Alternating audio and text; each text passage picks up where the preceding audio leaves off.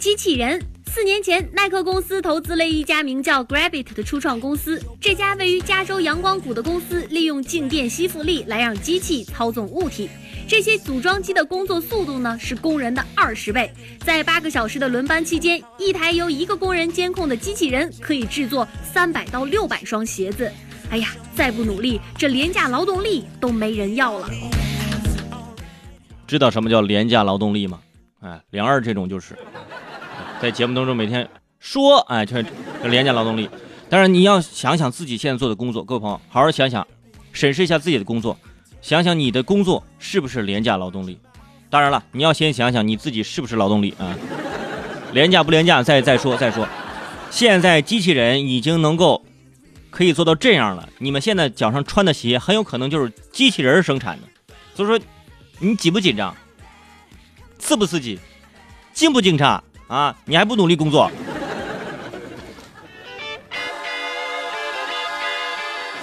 说共享单车，目前武汉已经投放了共享单车有近七十万辆，发展规模已经严重超出了非机动车可以停放区域的承载能力，给城市交通安全和市民的正常生活造成了影响。相关部门已经要求共享单车企业暂停新增投放，同时还将建立数据监控平台，避免无序竞争。这个事儿，我觉得政府部门早就应该出来管一管了。一方面呢是这个无序的排放啊，还有这个无序的竞争。呃，现在很多这个共享单车啊，占用了什么呢？占用了这个人行道上的这个盲道，让很多这个呃盲人朋友呢，就是在这个路上无法就是正常的去行走，这是非影响非常不好的。再者就是说，你投资那么多辆，七十万辆，有的时候有有有的共享单车说。啊，我们要争取，嗯，在长沙这个城市啊，所有的这个单车加起来要突破一一百万辆。我们总共才七百多万人，你说七个人一辆，是不是？我们平常还得有自己开车的，有坐公交车的，说那么多辆根本就是浪费。所以说提醒这些共享车单位啊，我知道你们想抢占市场，但是你们这不是抢占市场，你们这是抢占地盘你知道吗？说占车位。最近，安徽亳州一名女子进入小区之后，为了占停车位，就把随身携带的一个手提包放在了地上，然后跑到了小区外面去开车。没想到，紧随其后的一位骑电动车的男子见到这种情况，就把这个女子的包啊给顺走了。目前，这名男子已经被刑事拘留。后来采访这名男子，男子之前也没有前科。男子说：“我从来也不偷不抢，但是我看到一个女的把包扔在那个地方，我以为干嘛呢？我说我不拿我都不好意思。还要提醒各位，你说还拿？你说包多贵呀？是不是？有的时候可能你那个你那车都没那包贵，用包去占车位。一方面呢是这个你没没想明白，一方另一方面你这不就滋生犯罪吗？再者说了，是不是？你你拿什么占座不行？”你哪怕你去停下地下停车场，咱停个收费的行不行？为了省那五块钱停车费，丢个包你。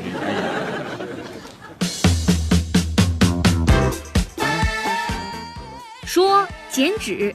十年前，长风女子顾世平因为非法集资入狱，在狱中四年时间，她凭借一个刀片和一把小剪子，一刀一剪，剪出了二十米长的《清明上河图》。顾世平说，他创作的这幅《清明上河图》严格以原作为底本，总共创作的人物在一两千人之多。这个我看了图片，真的是太厉害了。你说你这画成这样厉害，用剪纸、用纸、用刀刻成这个样子。真的是太难得了！你说你有这个本领，你说当年你为啥非法集资呢？你要凭这个这个本事，你就已经是匠人艺术家了，已经。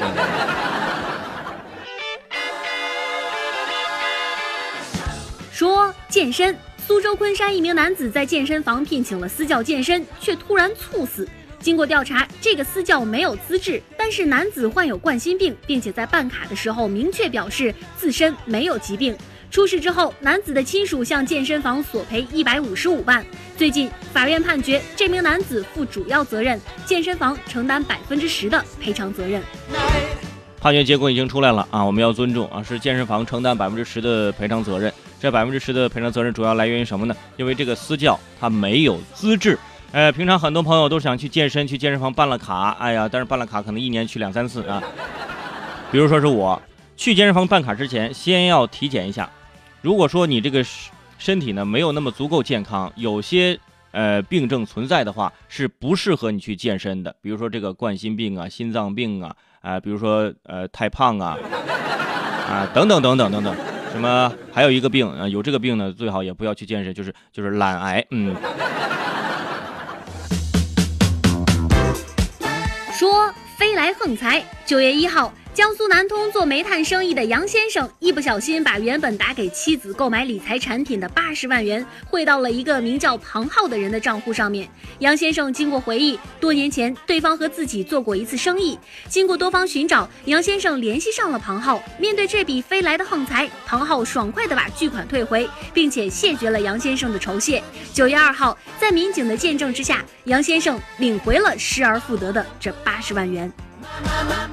这个新闻很短，但是里面有很多信息啊。做煤炭生意的杨先生一不小心把八十万元的款汇到了一个庞浩的这账户上。做煤炭生意啊，之前呢两人做过生意啊，然后要让他退款呢，直接退了。对于为什么呢？就对于这庞先生来说，人八十万对他小钱啊，零钱零钱退给你，退给你。还有一点，让自己的给这钱给谁呢？给自己老婆买八十万元的理财产品。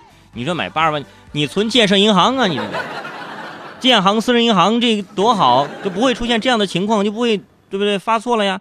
我觉得这个事儿如果发生在我身上，我突然收到八十万的巨款，他跟我要，我那我肯定给，是肯定会给。我说这样的，你这个先等会儿，我先拍个照片，截个图，我先发个朋友圈炫耀一下啊。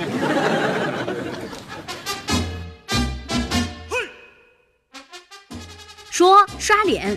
今年，北京师范大学新生报到采用了刷脸注册。新生面对设备站定两秒，进行脸部数据的比对，就可以完成注册。这个系统投入使用之后，即使学生没有带校园卡，对着机器说出自己的名字，再识别人脸，就能够进入宿舍。还要说出自己的名字，是吧？魔镜魔镜，谁最漂亮？是我吗？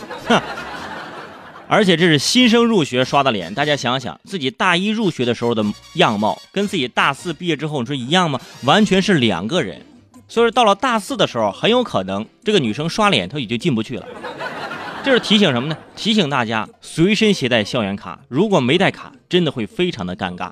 再者就是以后啊，到了大四，好不容易谈了场恋爱啊，男朋友送你回女生寝室，你没带卡进去啊，刷个脸吧，一刷脸，男生看到了。分手。